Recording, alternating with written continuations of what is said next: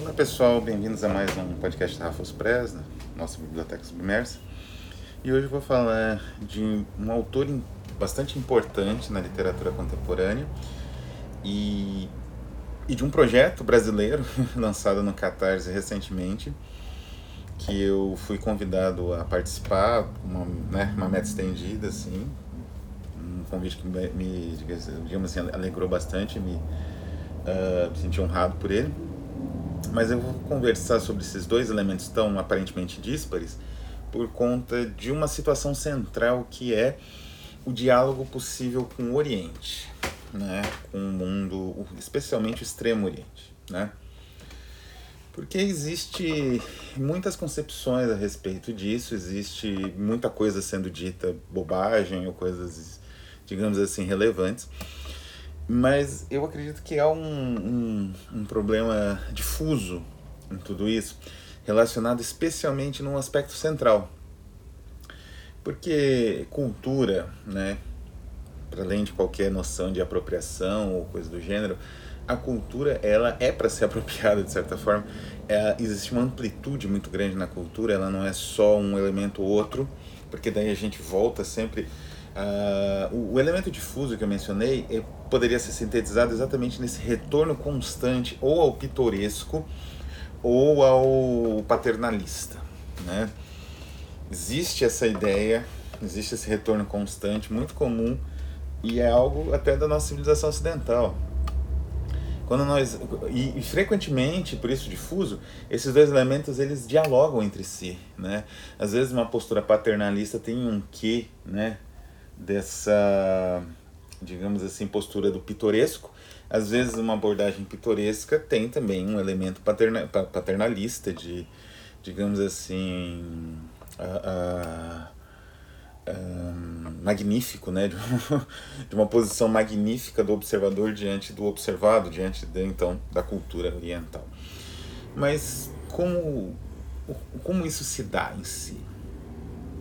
Pois bem, as culturas elas têm uma grande complexidade, obviamente, e ah, uma, um, elas são fracionadas, né? Um, só a gente observar o Brasil mesmo, né? Quantas é, modalidades de, eh, de idioma temos no Brasil? Quantas assim variações locais, né? De elementos culturais? Quantas né, diferenças? O Brasil é um país hum, policultural, multicultural, por conta do seu tamanho gigantesco. Mas isso acontece mesmo em países minúsculos, inclusive com variações dialetais que chegam a ser variações idiomáticas. Né? Você tem um outro idioma falado ali, com uma outra origem, com uma outra história. E isso é muito bom, isso é muito importante, tem de ser assim mesmo. Ocorre que nós tem, temos uma certa tendência, por conta desse elemento difuso que eu falei, que as culturas muito exóticas ou muito distantes, ou relativamente distantes, nós tendemos a, a ter um comportamento ou de, digamos assim, reduzi-la a uma série de, de esquemas pré-concebidos ou que nós já moldamos e ali né, essa cultura vai entrar nesse esquema. Ou então, não, a gente abandona todo esse esquema e tenta algo do tipo, cada cultura tem sua própria teoria para uma abordagem própria, o que é impossível a longo prazo não é? Qualquer que seja a ciência, evidentemente a gente tem que sempre evitar, como a peste bubônica, as armadilhas da universalidade, do universalismo. Mas é impossível você moldar metodologias diferenciadas para cada objeto. aí não é mais ciência, aí é achismo, aí é esoterismo, né? Algum tipo de concepção de mundo que privilegia a multiplicidade, a magia, né? Mas não, ciência com certeza não é. A ciência ela tem que ter um elemento unificador e esse elemento é justamente a leitura. E aqui a gente volta ao que é essencial na cultura, na absorção da cultura oriental, não é? Ou de qualquer outra cultura, inclusive da cultura do nosso próprio país, que é uma percepção mais rica, uma leitura rica, uma leitura não redutora uma leitura que não seja reduzida nem por uma metodologia que funciona mais como camisa de força, nem por uma série de preconceitos, né, preconcepções que a gente traga e aplique aquele, aquele, aquele aspecto cultural. Né? Isso eu falo um pouco em resposta ao Alexandre Link, tem um, eu vou deixar aqui a, o, o digamos assim, a abordagem que ele fez a partir de uma história em quadrinhos. O Link é um pesquisador né, do Sul que trabalha com história em quadrinhos. Ele faz uma abordagem interessante sobre o, uma história em quadrinhos africana, recém-lançada no Brasil, mas que eu não concordo exatamente porque, eu, no, em última instância, ele defende uma espécie de fragmentação do tipo. não é um relativismo que não, não sei se é aplicável não é exatamente o que ele defende, mas em, o, o, pensamento dele pode ser levado a isso em última instância, né? Como eu falei aqui, não, né? Nós temos uma perspectiva um pouco diferente que se vale muito da ideia de leitura. E é aí que entra tanto o projeto brasileiro quanto o escritor. Vou falar primeiro do escritor em inglês, que é Quentin S. Crisp. Tem uns outros Quentin esse é o S, né? Quentin S. S. Crisp.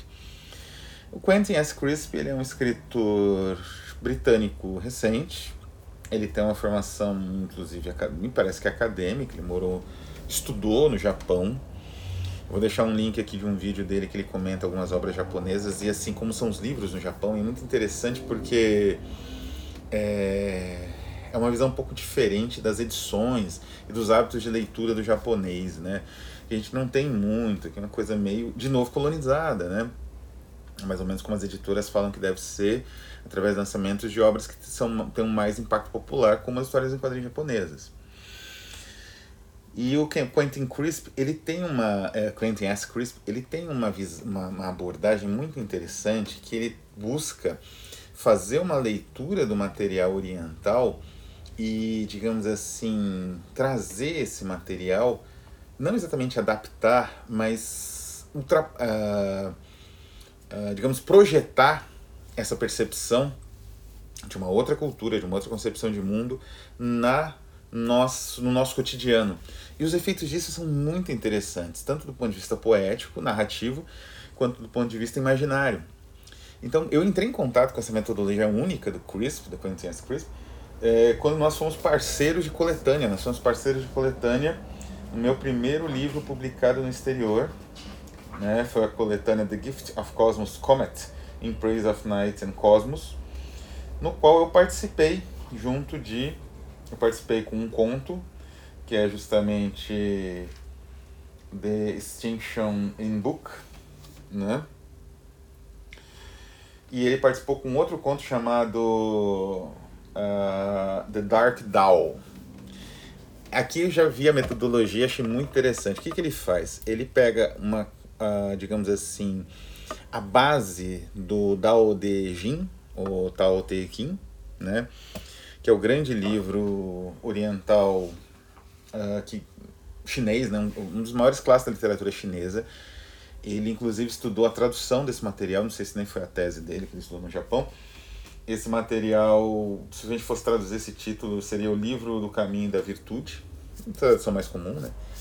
E o que, que ele fez? Ele pegou essa visão filosófica e projetou numa Inglaterra empobrecida, aquela Inglaterra pós-punk, né, do no future, da, do país gentrificado, do país desindustrializado, que hoje é uma espécie de país terceiro-mundista na Europa. E ele coloca, né, então ele, ele, ele, digamos assim, projeta essa percepção do, do taoísmo na sociedade inglesa contemporânea. E isso dá um efeito muito instigante, né? Quer dizer, onde que exatamente entra cada elemento, né, que constitui uh, os aspectos peculiares, né, das concepções religiosas orientais, que tem um certo fatalismo, uma certa crença na, digamos, especialmente na China, na reprodução das dos, digamos assim, dos usos e costumes né, cotidianos numa projeção espiritual maior, como se aquilo se mantivesse de certa forma. Por isso a importância de todos esses gestos e detalhes de, de etiqueta, né? Uh, isso projetado numa sociedade em crise, né? E, e, ele faz ainda, isso é mais interessante, um deslocamento sutil, porque o Tao Te Ching é um livro de provérbios, né? O Dark Doll dele é uma espécie de diálogo entre dois personagens, exatamente sobre essa crise. E nesse diálogo é que vaza um pouco dessas concepções orientais aplicadas a esse universo uh, de crise.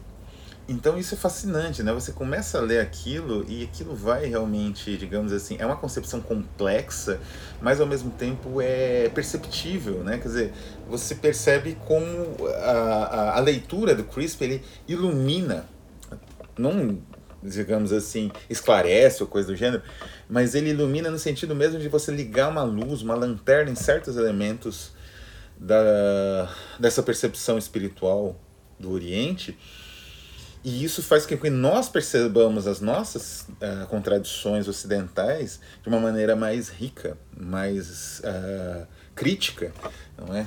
Então é uma, uma obra extraordinária. Foi o primeiro contato que eu tive com ele. Depois li muita coisa do Crisp, mas eu vou destacar aqui, né, um material que eu não tenho, não vai ter foto dele porque eu não tenho, eu li em PDF, gentilmente cedido pelo autor e pelo editor da Angueto, da Monta Broxas, que é a novela, a novela Out There. Né? Também fui parceiro né, do, do Crisp nessa empresa, assim, nessa empresa indiretamente, porque foi o lançamento da Monta Broxas com formato de disco, né, os livros são formato meio de disco, que era a proposta na época de Dangueto, né? E esse livro é extraordinário, porque assim, você tem uh, dois turistas americanos, ou seja, tem esse aspecto exótico de cara, e eles vão fazer uma espécie de viagem para conhecer pontos menos explorados do Japão, né? Viagem com trilha, com alpinismo, escalada de montanha. E nesse processo eles vão encontrando elementos típicos do sobrenatural japonês, né? Aqui o Crispy ele tira um pouco a questão filosófica, embora seja central também. E ele, e, e ele vai então inserindo elementos do sobrenatural. O sobrenatural. e é um, uma visão tão enriquecedora que você tem uma percepção muito Uh, muito mais nítida do funcionamento desse sobrenatural, como eu falei, e de como ele, de certa forma, dialoga com outras tradições do sobrenatural ocidental, não é? Quer dizer, não fica aquela coisa estanque, as culturas dialogam, né? Por mais que elas estejam distantes, existe uma possibilidade de diálogo, mesmo que seja indireto, que a gente está no mesmo planeta, né? Mas, uh, enfim, como é que funciona isso, né? É, conforme eles vão entrando né, numa montanha, subindo uma montanha e, e, encontrando elementos mais e mais de estranheza, tentando mais ou menos normalizar quando possível né, o que eles encontram, o que é a postura normal do Ocidente, né? É normalizar o sobrenatural sempre que possível, normalizar aquilo que não é racionalmente explicável de imediato, né? O que, que vai acontecer? Eles vão encontrar aquele tipo de sobrenatural japonês que é a, a subversão da realidade material. Na verdade, a percepção que essa realidade ela é um véu que esconde a essência. Isso é um dos temas mais comuns do fantástico japonês, desde o é, Akinari Ueda, né, ou Ueda Akinari, com o seu o Getsu Monogatari, no século, final do século XVIII e século XIX, em que ele já trabalha isso. Né? É uma das tradições mais comuns em todo o Oriente, até porque o Akinari trabalha muitas é, tra narrativas adaptadas do, do, tradições chinesas, folclóricas. Né? E como que é esse sobrenatural? É a percepção do mundo flutuante. Em geral, um ser sobrenatural, um trickster sobrenatural, às vezes é uma raposa, às vezes é um espírito, um espectro. Ele sequestra, de certa maneira, ou seduz, que seria, eu acho, mais correto, o, o personagem e o leva para um outro universo. Nesse outro universo, o personagem tem, tem contato com uma série de elementos únicos. E aí, ou ele retorna para o próprio universo e percebe que ele teve o tempo todo sonhando, ele teve dentro da própria realidade dele, ou ele percebe que ele esteve o tempo todo num lugar que em geral, isso acontece muito no caso de espectros de pessoas falecidas, assim, no Japão, né? É, mulheres abandonadas por uma, uma guerra ou vai vender alguma coisa. E a casa está em ruínas e ele acha que não. Ele vive um, um, não, é numa casa linda, maravilhosa, mas ela não existe mais, ela, ela é uma ruína. Não é? E aquilo tudo é ilusório.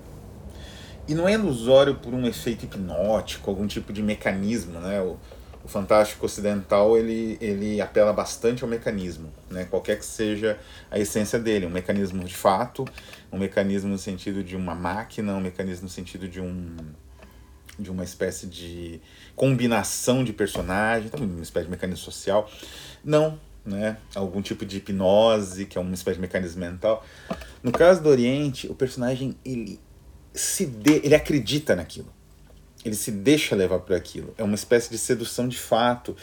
E na sedução, o seduzido ocupa um espaço. Né? É por isso que eu falei que não é um sequestro, é uma sedução. Ele, a vontade dele é necessária para que o, o, o, digamos assim, o esquema da sedução, a estrutura da sedução funcione. E assim no Oriente. Então, no caso do Out There, voltando né, ao Crisp, esses personagens eles vivem isso, especialmente um que vai para o espaço. Ele entrou naquele programa de voluntários para ir para Marte, né? E essas, os seres uh, feéricos orientais que ele, que ele encontra, né? ele que é o seduzido mais seduzido, né? Vamos dizer assim. Eles falam para ele que uh, a máquina é uma espécie de câncer, né?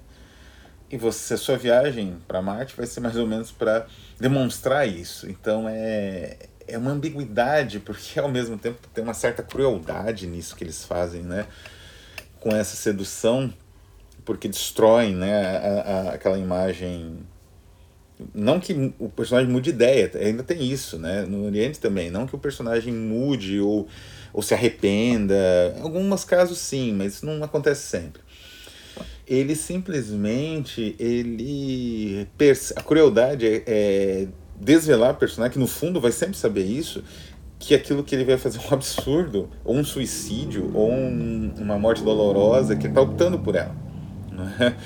Então, a, no, no, essas tradições do sobrenatural oriental, a vontade do, do, da vítima ela é parte do jogo que constrói essa estrutura de engano ou de tessitura de uma não realidade, algo de sobrenatural que, no qual você se envolve, ou por curiosidade, ou por algum erro de cálculo, né? alguma ideia que é absurda, né? que você só descobre quão absurda é no momento em que ela é, em que o ser sobrenatural revela isso para o personagem, por aí vai. Então é uma percepção em que a própria realidade é frágil, não é? Quer dizer, essa realidade que a gente tem tanta certeza do nosso nome, da nossa identidade, do mundo ao nosso redor, dos objetos que a gente toca, isso é frágil. Pode ser que isso não exista. Quer dizer, isso provavelmente não existe, isso não é um véu. Então, esse sobrenatural oriental dialoga, sim, o Crisp demonstra, porque a gente percebe o quão mecânico é certas percepções que nós temos, o quão elas são fabricadas de certa maneira, né? E essa, então essa concepção, né, ela só pode, digamos assim, emergir de uma leitura como a do Crisp. E é aí que, que entra né, o projeto brasileiro, né? É, e voltando, né, só para concluir, a leitura é essencial, não é? É uma leitura que, como eu falei, ela não pode se deixar levar pelos aspectos muito difusos de, do, do, dos nossos hábitos culturais de redução da cultura do outro. Mas isso é um hábito cultural que não é só aplicado a, a, por uma, um princípio imperialista, isso é aplicado socialmente. Nós reduzimos a cultura das pessoas mais pobres, das pessoas que vivem em comunidades, em favelas, né? Das pessoas analfabetas que não têm acesso ao letra, à, à letra, né? mas que tem uma cultura riquíssima oral. Então isso é um processo, é um processo social de construção da nossa realidade que tem que ser demolido, mas não tem só a ver com uh, o que nós absorvemos de produtos culturais do Oriente ou da África, como falou Alexandre, né? E nesse caso, então, a leitura é fundamental. E nesse, nesse mesmo diapasão é que eu venho falar do projeto Terrores Asiáticos, né? É um projeto da Labora Livros, junto com a Luva Editorial, duas editoras, Luva Editora, né? Duas editoras bem conhecidas, assim, com muitos projetos, assim, é, que trouxeram autores importantes do, do cenário da literatura fantástica, imaginativa, de terror uh, do Brasil, né? E é um projeto muito interessante porque ele é fruto de uma pesquisa. Eu conversei com a Lua, a editora responsável pela, especialmente né, pela Labora, e ela comentou isso, né? Quer dizer, e ela justamente falou desse aspecto que é ressaltado no próprio projeto, né, na, na, no Catarse, na página do projeto no Catarse, que é o aspecto de como o terror, né, a, a visão sobrenatural no Oriente, ela é carregada de uma outro tipo de, de possibilidade de carga, né, que é justamente essa carga relacionada a, a ao engano, não é, a decepção no sentido de engano, né, ao fato e assim como esse engano ele não é exclusivamente um, um processo de você utilizar um mecanismo para tirar o personagem de alguma forma da sua da sua normalidade. Ele é feito de certa forma com uma interação do personagem com a vontade desse personagem porque é um processo de engano relacionado à maneira como a gente entende a realidade não é? É como se essas criaturas avançando contra essa nossa realidade aparente, eles demonstrassem que essa realidade é aparente.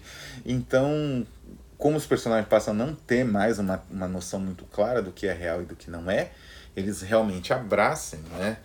Aquele trickster, aquele demônio, aquele fantasma, ou sejam por eles abraçados definitivamente, né? Então, é um projeto interessante, é um projeto importante, construído em bases muito semelhantes à do Quentin Crisp, né? um processo de leitura, um processo de não aí que tá, não de apropriação no sentido vulgar, mas um processo de leitura e de projeção, né?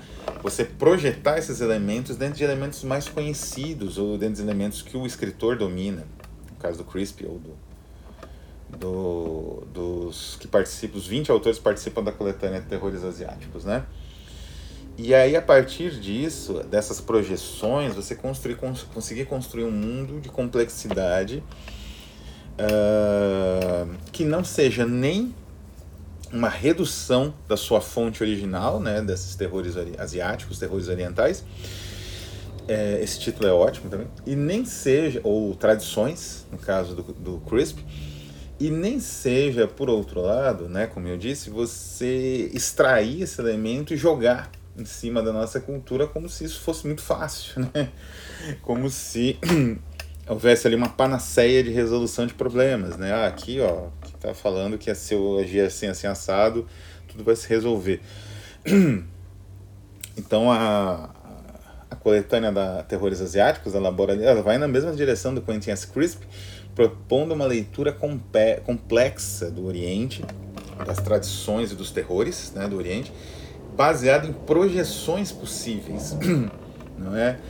Desse elemento que se torna nômade, né? É uma cultura que é nômade, que você já não consegue apreender, não é? Já não tem mais nada de paternalismo, já não tem nada de exotismo. O que nós temos é que é uma projeção numa realidade conhecida e a percepção de como esse horror, esse ou essa tradição asiática, ela, digamos assim, torna complexa as nossas relações, aquilo que a gente imagina como dado, né? como por exemplo a realidade. A maneira como ele se porta diante da realidade torna fluido aquilo que a gente entende como realidade. No caso, a nossa identidade, por exemplo, é um elemento essencial. Não é? Então, recomendo muito fortemente que vocês leiam o que puderem do Crisp. Eu vou mencionar aqui o Out There. É quase impossível achar esse livro. Mas ele tem alguns livros publicados, vou colocar o livro mais recente dele disponível, provavelmente na Zagava, né, que é a editora atual dele. E para vocês apoiarem o projeto Terrores Asiáticos, que é um projeto que vale muito o apoio de todos, né? Justamente, como eu falei, para tornar cada vez mais complexo, né? Uh, o, essa percepção de Oriente, afastando-se cada vez, assim, definitivamente das ideias preconcebidas, das ideias exóticas, de exotismo puro e dessas ideias assim paternalistas que reduzem né, as outras culturas a, a algum tipo de, de, digamos assim, animal exótico né, que você contempla no zoológico. Então é isso, pessoal. Eu vou ficando por aqui. Um abraço e até a próxima.